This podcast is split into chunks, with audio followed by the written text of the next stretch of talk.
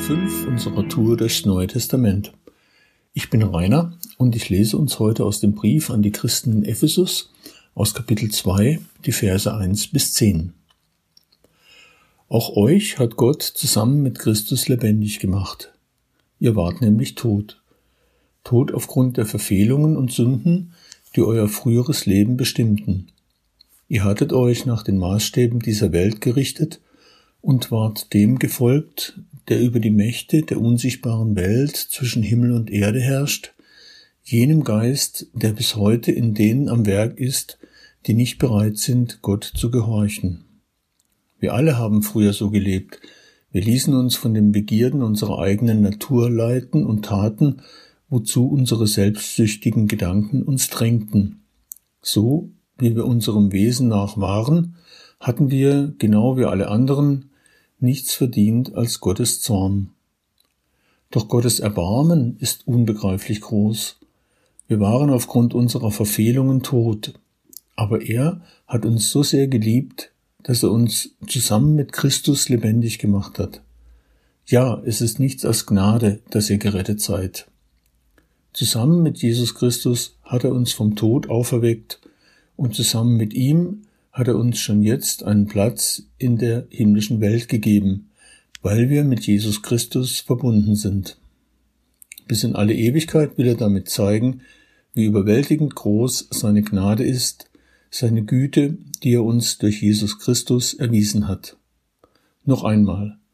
Durch Gottes Gnade seid ihr gerettet, und zwar aufgrund des Glaubens.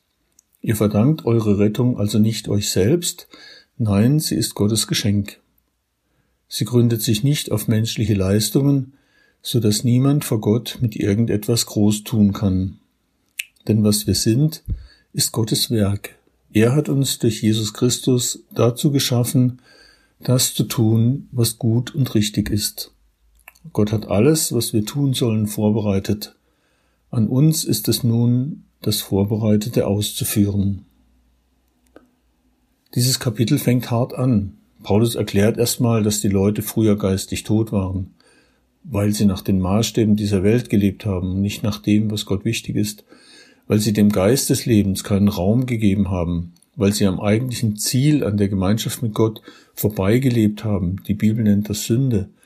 Und wenn ich mein Leben anschaue, dann waren das nicht nur Tatsünden, sondern noch schwerwiegender aus Gottes Sicht waren meine inneren Haltungen, ich habe nicht an Gott geglaubt, weder als Schöpfer noch als Herr dieser Welt. Ich habe ihm nicht die Ehre und den Dank gegeben, der ihm zusteht, als der, der mein Leben geschaffen und erhalten hat bis auf diesen Tag, was mir gerade bei meinem Herzinfarkt vor zwei Monaten nochmal neu deutlich wurde. Aber nun, schreibt Paulus weiter, sind wir nicht mehr geistlich tot, sondern mit Christus lebendig gemacht. Und er setzt noch einen drauf, Gott hat uns einen Platz in der himmlischen Welt gegeben. Also das heißt, zum einen lebe ich hier auf diesem Planeten mit meinem Körper aus Fleisch und Blut, aber im Geistlichen sitze ich gewissermaßen mit Gott auf dem Thron und herrsche. Mit Christus herrschen heißt auch verschiedene Belastungen und Leid aushalten. Nicht nur Zepter schwingen und Befehle erteilen, so hat Christus ja auch nicht gelebt hier auf der Erde, sondern oftmals zu ertragen, wie auch er hier auf der Erde vieles ertragen musste. Am Beispiel von Paulus sehe ich, mal hat er jemanden geheilt und sie kamen groß raus, zum Beispiel auf Malta. Mal hat er jemanden von einem okkulten Geist befreit, eine Magd, und sie bekamen, bekamen dann richtig Stress in der Stadt Philippi. In Vers 8 wiederholt Paulus nochmal, wir sind aus Gnade gerettet, erwählt, Gottes Kinder zu sein. Und dennoch ist mein Leben hier und da nicht auf der Linie, auf der es sein sollte. Aber ich glaube, dass Gott mir gnädig sein möchte. Und wenn etwas daneben ging, wenn ich zum Beispiel jemandem nicht geholfen habe, obwohl ich es hätte machen können oder unfreundlich war, dann heißt es für mich, umkehren, um Vergebung bitten, mein Krönchen richten, weitergehen. Und zu glauben, dass Gott mir vergibt, wenn ich zu ihm komme und dass ich mit ihm im Sieg leben kann. Ich liebe, ich liebe solche rabbinischen Geschichten oder Weisheiten. Martin Buber hat einige aufgeschrieben, unter anderem auch eine, die überschrieben ist mit das Schlimmste. Rabbi Shlomo fragte, was ist die schlimmste Tat des bösen Triebs? Und er antwortete, wenn der Mensch vergisst, dass er ein Königssohn ist. Christus hat uns dazu befreit, Königskinder zu sein. Und diese Freiheit hat zwei Seiten. Es gibt in Christus eine Freiheit von und es gibt in Christus eine Freiheit zu. Die Freiheit von, damit meine ich, dass wir nicht mehr den Neigungen und Lüsten unterworfen sind, dass wir nicht mehr Kinder des Zorns sind, dass wir nicht mehr unseren Leidenschaften nachgeben müssen. Da hat uns Christus befreit, erlöst, hat mir ein neues Herz gegeben, ein neues Denken und in, in der Gemeinschaft mit ihm auch eine, auch eine Kraft, da in eine andere Richtung zu gehen. Und zum anderen gibt es eine Freiheit zu. Eine Freiheit, gerade jetzt auch von unserem Text hier, eine Freiheit dazu, die Dinge zu tun, die Gott vorbereitet hat, dass ich sie tun soll. Bei mir hieß das Familie, obwohl ich, wenn ich meinen Neigungen nachgegeben hätte, habe ich auch ein paar Jahre, dann hätte ich, wäre ich alleine in die Welt gezogen und hätte geschaut, was sich da ergibt.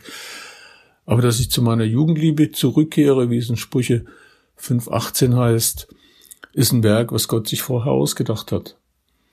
Dass ich anderen vom Glauben erzähle, was Jesus in meinem Leben verändert hat, was sich verändert hat, wie er in mein Leben reingekommen ist.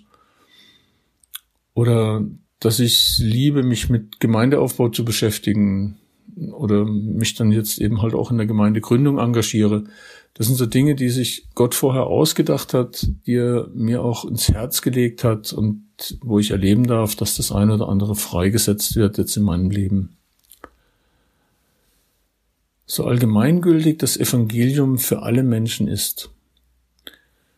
Hier in Bezug auf diese Lebensaufgaben darf ich, darf jeder so seinen eigenen persönlichen, individuellen Weg finden. Auch dazu habe ich noch eine rabbinische Geschichte ausgegraben. Sie heißt Der Weg. Rabbi Bär von Radoschitz bat einst den Lubliner Rabbi, seinen Lehrer, weist mir einen allgemeinen Weg zum Dienst Gottes.